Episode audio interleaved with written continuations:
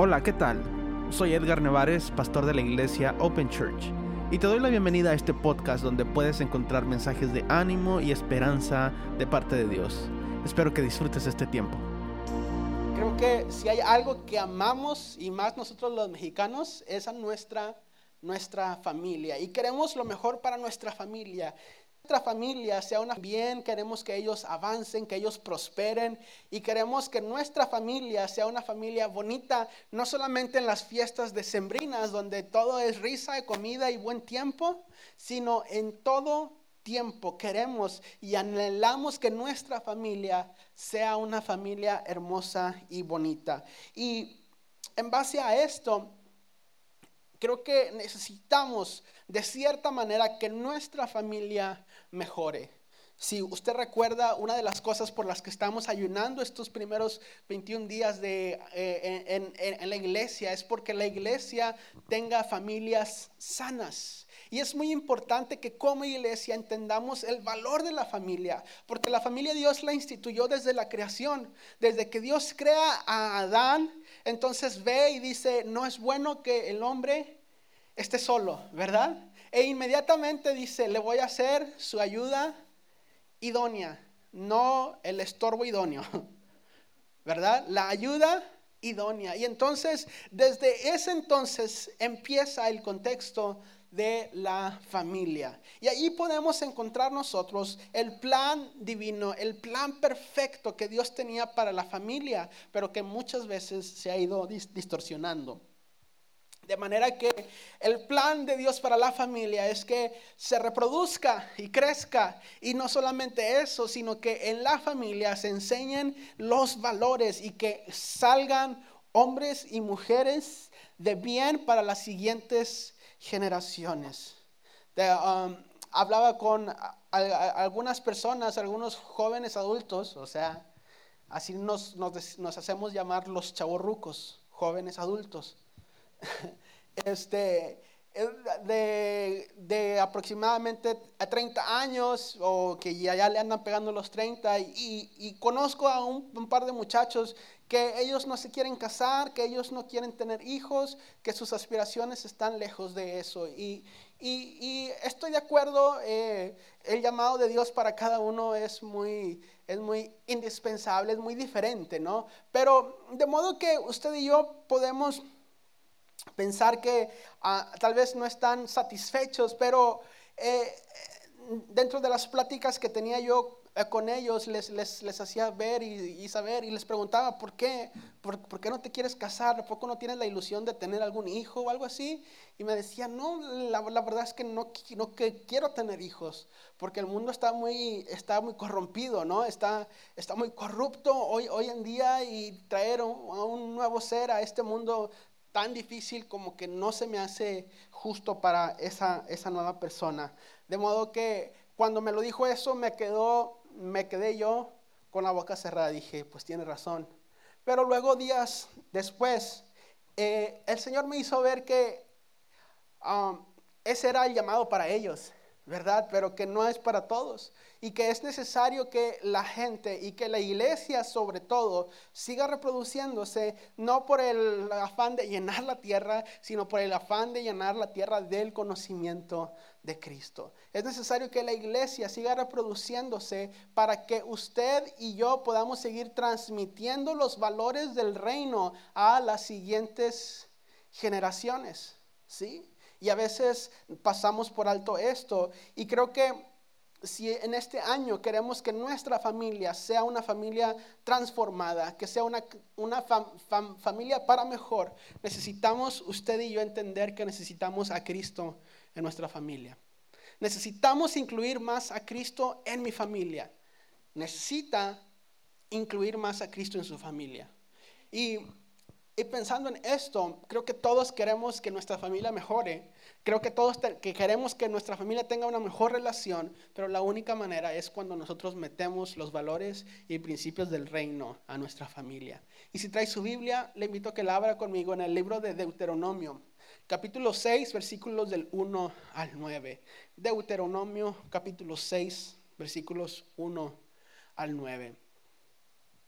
Y estos pasajes eh, son, muy, son muy bonitos porque es cuando eh, Dios le está hablando a Moisés y Moisés le está hablando al pueblo y entonces están pasando, eh, están en esta etapa donde están a punto de entrar a la tierra prometida. Pero antes de que entren a la tierra prometida, Dios les está dando muchas instrucciones para cuando entren a la tierra prometida. Y entonces nos encontramos con Deuteronomio 6, del 1 al 9. Dice, estos son los mandatos, los, los decretos y las ordenanzas que el Señor tu Dios me encargó que te enseñara.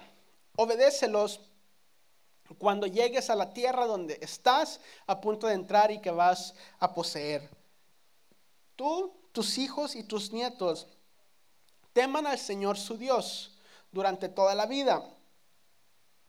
Si obedeces todos los decretos y los mandatos del Señor, disfrutarás de una larga vida.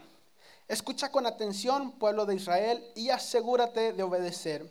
Entonces todo te saldrá bien y tendrás muchos hijos en la tierra donde fluyen leche, la leche y la miel, tal como el Señor Dios de tus antepasados te lo prometió.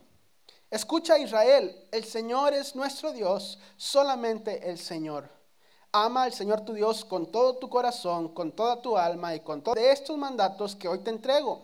Repítelos a tus hijos una y otra vez. Habla de ellos en tus conversaciones, cuando estés en tu casa y cuando vayas por el camino, cuando te acuestes y cuando te levantes. Átalos a tus manos y llévalos sobre la frente como un, como un recordatorio.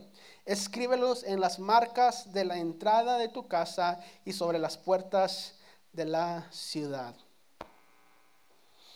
Señor, gracias por tu palabra. Gracias, Señor, por hablar a nuestros corazones. Gracias por hablar a nuestras vidas, Señor Jesús. Y hoy te pedimos, Señor, que esta palabra, Señor, traiga un fruto de transformación a nuestra familia, Señor. Que a partir de este día, Señor, tu Espíritu empiece una obra renovadora en cada uno de nuestros hogares, Señor, y que crezcas cada día más en, en nosotros, Señor Jesús. Te lo pedimos en el nombre de Cristo Jesús. Amén y amén. Y es que es, es bien bonito y es muy padre cuando pasamos los bonitos tiempos en familia cuando como familia estamos juntos y, más estas fechas especiales que acabamos de, pasar y cuando empezamos a recordar y, a recordar las, las, memorias, eh, las anécdotas graciosas y todas estas cosas, ¿no? Y quisiéramos que la familia siempre estuviéramos así. Pero la verdad es que esto solamente es muy poco en nuestras vidas. ¿Por qué? porque esto solamente se trata de un tiempo de fiesta, un tiempo de convivio, pero el día a día, el recordar, el convivir diariamente con personas, hace que tenga un, trato diferente, ¿no? Eh, eh, hace que tal vez incluso tengamos choques entre familia, que tengamos pleitos, que, que, tal vez entre familia estemos un poco distanciados por alguna cosa que dije o por alguna cosa que hice, a veces por cosas banales, a veces por cosas más profundas o más serias, pero sin duda alguna nuestra familia necesita una transformación. Nuestra familia necesita ser cambiada y la única persona que puede cambiar nuestra familia es el Señor Jesús. Pero para que esta transformación llegue a nuestra familia, la transformación no comienza con mi familiar, la transformación comienza conmigo. La transformación no comienza con mis hijos, la transformación comienza conmigo. La transformación no comienza con el esposo, la transformación comienza conmigo.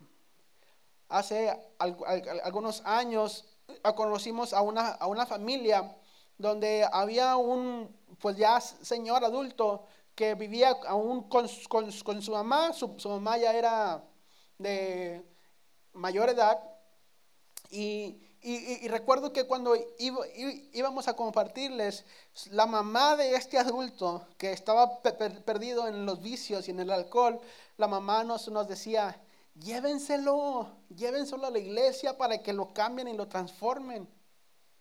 Llévenselo, ahí está. Llévenselo para que allá cambie y sea transformado. Y si lo vemos de esa manera es muy fácil, es muy sencillo. Llévense a alguien para que lo cambien.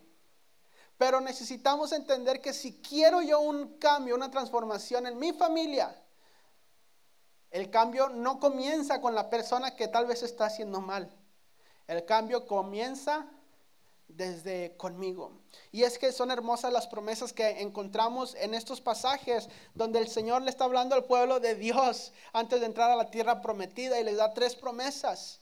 Les dice en el versículo 2, mira, si tú temes al Señor, tú y tus hijos van a disfrutar de una larga vida. ¿Cuántos quieren disfrutar de una larga vida? ¿Sí? Número dos, la segunda promesa que Dios les da es que todo te saldrá bien. En el versículo 3 dice, escucha con atención pueblo de Israel y asegúrate de obedecer, entonces todo te saldrá bien. Yo yo creo que todos queremos que nos salga bien. Y en la segunda parte de ese versículo dice, y entonces tendrás muchos, muchos hijos en la tierra donde fluyen la leche y la miel, así como Dios te lo prometió. Y es aquí donde necesitamos ver y necesitamos recordar esto. Las promesas de Dios para nuestra vida, para nuestra familia, eh, son promesas de larga vida, son promesas de bendición, son promesas donde la bendición de Dios alcanza no solamente a mi vida, a mi esposo, a mis hijos, sino permanece generación tras generación. Y si queremos que las promesas de Dios permanezcan en nuestras generaciones, entonces usted y yo necesitamos hacer tres cosas en nuestras vidas. Número uno, teme al Señor. Número uno, si queremos que la bendición del Señor permanezca en mis generaciones, número uno, teme al Señor. El versículo 2 nos dice, tú y tus hijos teman al Señor su Dios durante toda la vida. Tú y tus hijos teman al Señor su Dios durante toda la vida. Y sé que la palabra temor tiene una mala connotación. Cuando hablamos de la palabra temor, pensamos en algo malo. ¿Por qué, ¿Por qué le voy a tener temor a Dios? ¿Por qué el temor a Dios? Y es que necesitamos entender que cuando la Biblia nos habla del temor a Dios, no es un temor a, uy, qué miedo. Mira cómo estoy temblando. Un temor irracional de un, temor de que me tenga que esconder de alguien. El temor bíblico para un creyente es el entender lo mucho que Dios aborrece el pecado. Cuando nosotros hablamos del temor bíblico es entender que Dios completamente odia el pecado, lo aborrece. Y por eso usted y yo debemos de tener temor a vivir o a hacer el pecado porque sabemos que Dios aborrece el pecado. Ahora, a lo mejor esto no tiene mucho sentido, pero le voy a hacer una comparación, una analogía para que podamos entender bien el temor de Dios. Así como cuando usted, cuando era niño, este, le, le temía a sus padres, yo, le pregunto a usted, cuando era niño, ¿le tenía temor a su papá o a su mamá? Algunas veces. Cuando hacía una travesura, ya sabía que llegando a casa le iban a dar una buena. En, esta semana me, me contaban la anécdota un, un amigo que cuando estaba chiquito, este, él andaba en la calle jugando y su mamá le estaba gritando y gritando y ya nada más veía él eh, eh, este, que la mamá agarraba una rama de, de, un árbol y que le empezaba a quitar las hojas. Y ya cuando le le acababa de quitar las hojas, ya él ya sabía que era hora de meterse. Y con miedo y todo, se metía corriendo y la mamá nada más le daba una ¡faz! cuando pasaba corriendo. Y con, esto no es que estemos a favor de la, de la violencia, pero lo que le quiero decir es que en ocasiones el temor a nuestros padres nos ayuda o nos ayudó a tomar las decisiones correctas. ¿Cuántas veces hemos tenido la oportunidad o tuvimos en nuestra niñez o en nuestra adolescencia, tuvimos la oportunidad de portarnos mal, pero no lo hicimos por temor a nuestros papás, por temor al castigo, porque sabíamos que estaba mal? ¿Y cuántas otras veces lo hicimos aún con todo y miedo? Y supimos que el castigo no fue nada bonito. Ahora, ese temor cambia nuestro amor por nuestros padres. Ese temor hace que, que ya no quiera estar cerca de mis papás. No, el temor a mis papás me ha servido a mí para yo comportarme de cierta manera, para yo aprender ciertas lecciones de la vida, para yo aprender por qué camino andar. Y a veces nosotros entendemos que el temor a Dios es, ay, no hagas nada ni respires porque Dios te va a castigar. Pero la verdad es que si Dios nos dice, mira, es para por tu propio bien. No hagas esto porque es por, tu propio bien. Haz esto el otro porque es por tu propio bien. Si, si tu papá te decía haz la tarea es porque era por nuestro propio bien. Y si Dios nos dice haz tu tarea de ser un buen creyente, de ser un buen hijo de Dios, es por nuestro propio bien. Y a veces creemos y estamos como los niños, es que tú nada más quieres mandarme, papá, es que tú no me entiendes, es que tú no, es, tú no conoces a la chaviza, ¿no? Es que no, y creemos que esta forma de, relacionarnos con los adultos y con Dios, entonces nos crea un caos en nuestras vidas. Pero este es el principio del temor a Dios. Que usted y yo entendamos que este temor es para que podamos nosotros vivir en el camino de Dios. Es para que usted y yo podamos vivir en el camino correcto. Eso es el verdadero temor del Señor. Deuteronomio 5:29, escuche lo que nos dice. Oh, si siempre tuvieran un corazón así, si estuvieran dispuestos a temerme y a obedecer todos mis mandatos, entonces siempre les irá bien a ellos y a sus descendientes. Si usted estamos, si usted y yo estamos siempre dispuestos a temerle y a obedecer al Señor, la promesa es que siempre nos va a ir bien. ¿Por qué nos va mal en, la vida? Porque nos falta temor de Dios. ¿Por qué nos va mal en la vida? Porque nos falta temor de Dios. Y lo primero que nos dice el Señor, que te llamas tú pero no solamente que temas tú, sino que también tus hijos. Pues yo sí temo, Señor, pero mis hijos también son carrones.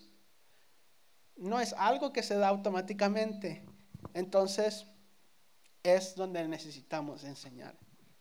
Número uno, si queremos que la bendición de Dios perdure en nuestras generaciones, en nuestra familia, teme al Señor tú y tus hijos. Pero número dos, también si queremos que la bendición del Señor eh, perdure en nuestra familia, número dos, necesitamos comprometernos en obedecer al Señor. Comprométete en obedecer a Dios. El versículo 6 de Deuteronomio 6, como dice, debes comprometerte con todo tu ser a cumplir cada uno de estos mandatos que hoy te entrego debes comprometerte a cumplir con, todo tu ser, a cumplir cada uno de estos mandatos que hoy te entrego.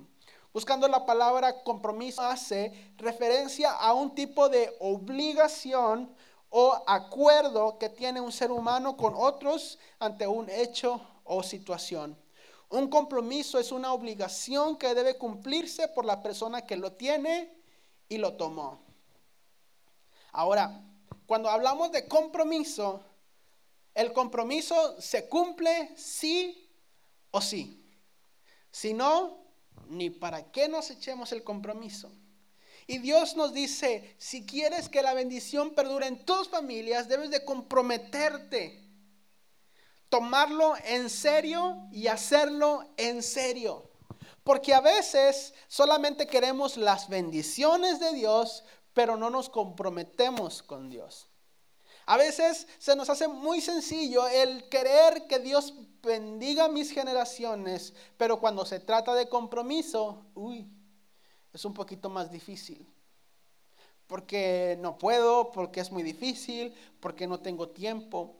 Y no hablo solamente de compromiso de venir o de servir, hablo del compromiso integral de tener una relación con el Señor día a día. Hablo del compromiso integral de, de buscar a Dios y su voluntad, de hacer lo que Dios quiere que yo haga.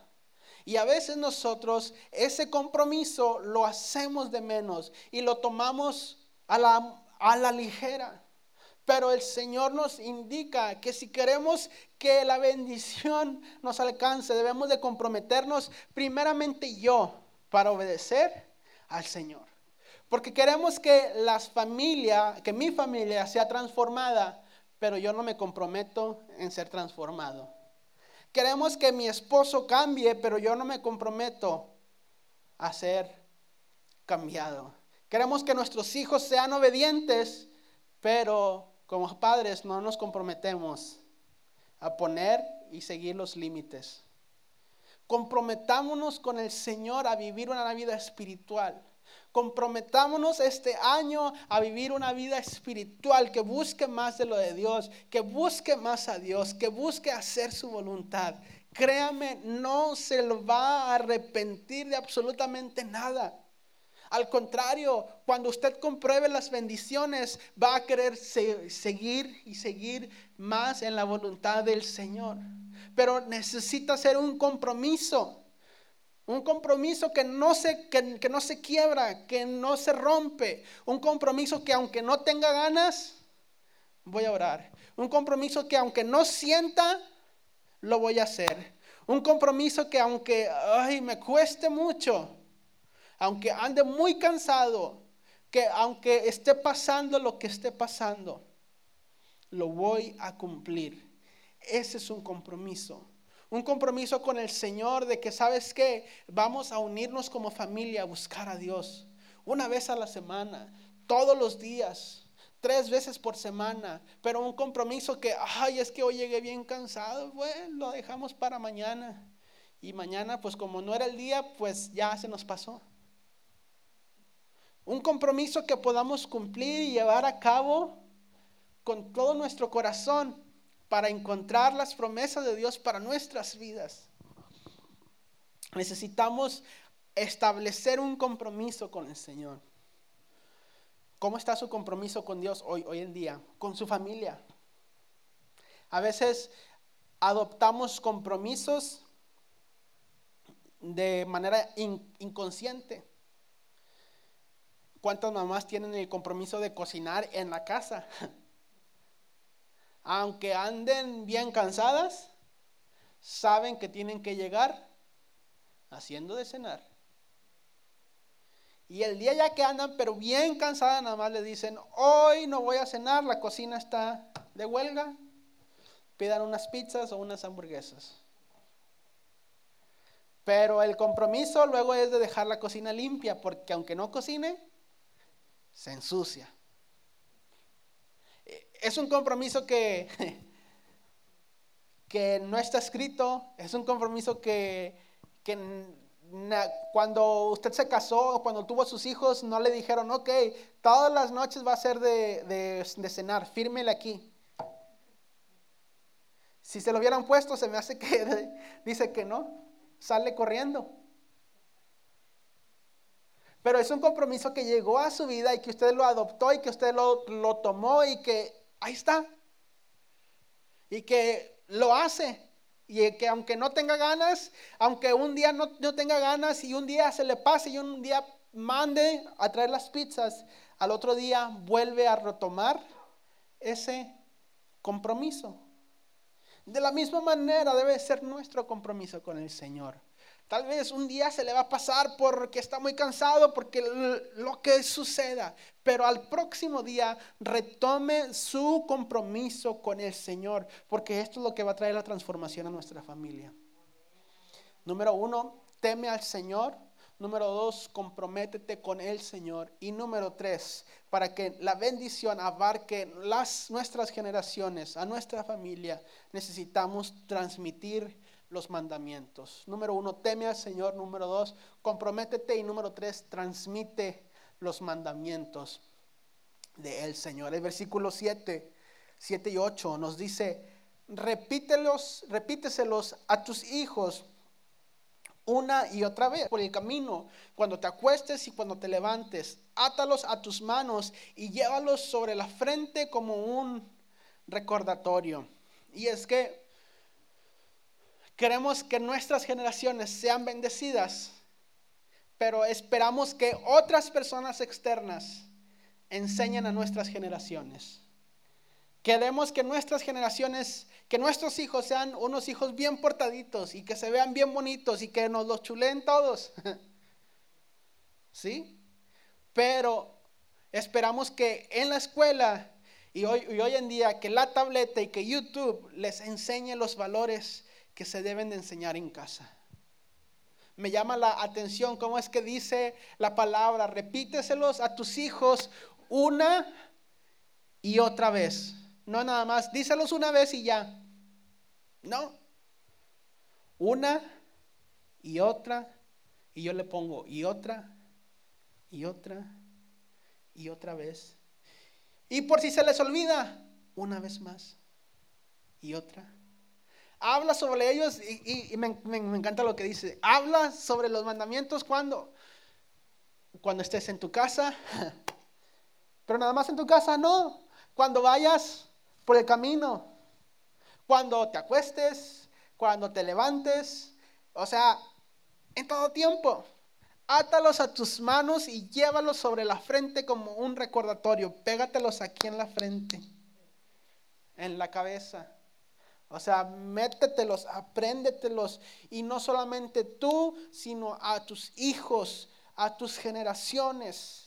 Enséñales la palabra del Señor, enséñales a buscar a Dios, enséñales a adorar a Dios, enséñales a leer la Biblia. Desde muy pequeños los niños entienden.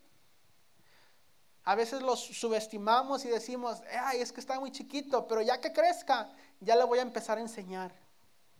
Cuando crezca y usted le quiera empezar. Pero allá en la escuela otras personas hacen otra cosa diferente.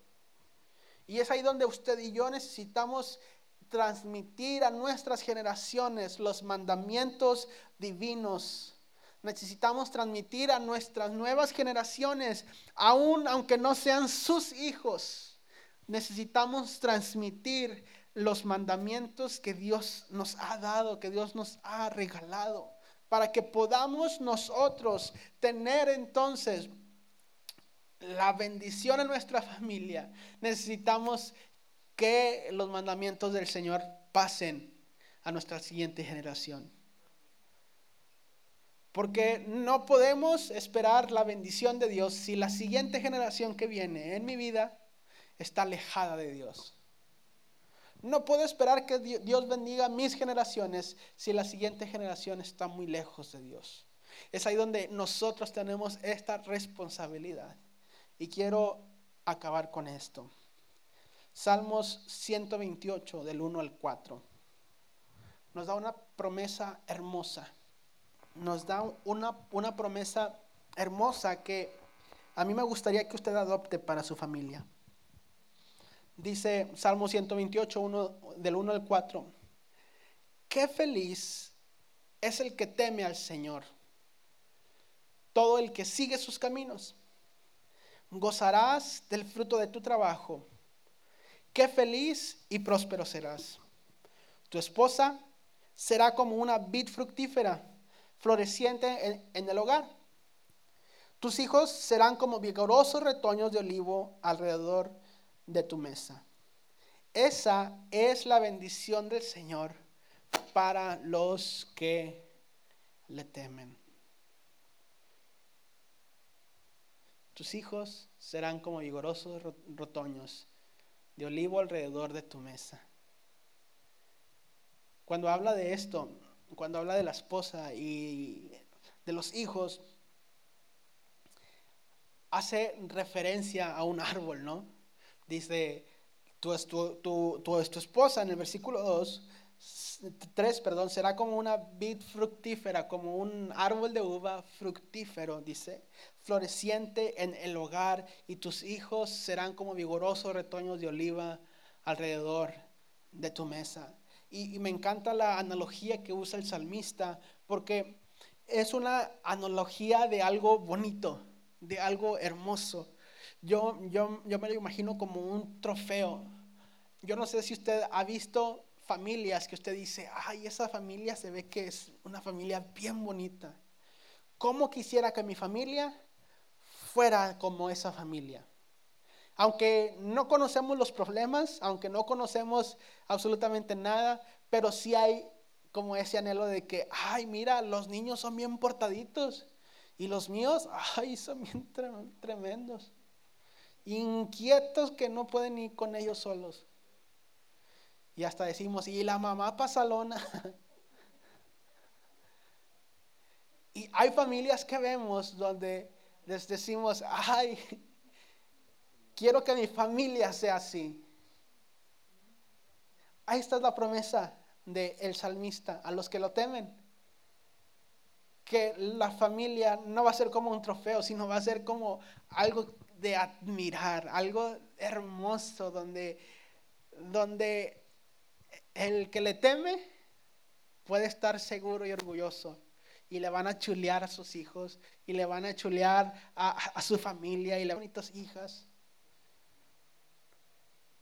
Um, y es ahí donde necesitamos recobrar esta promesa.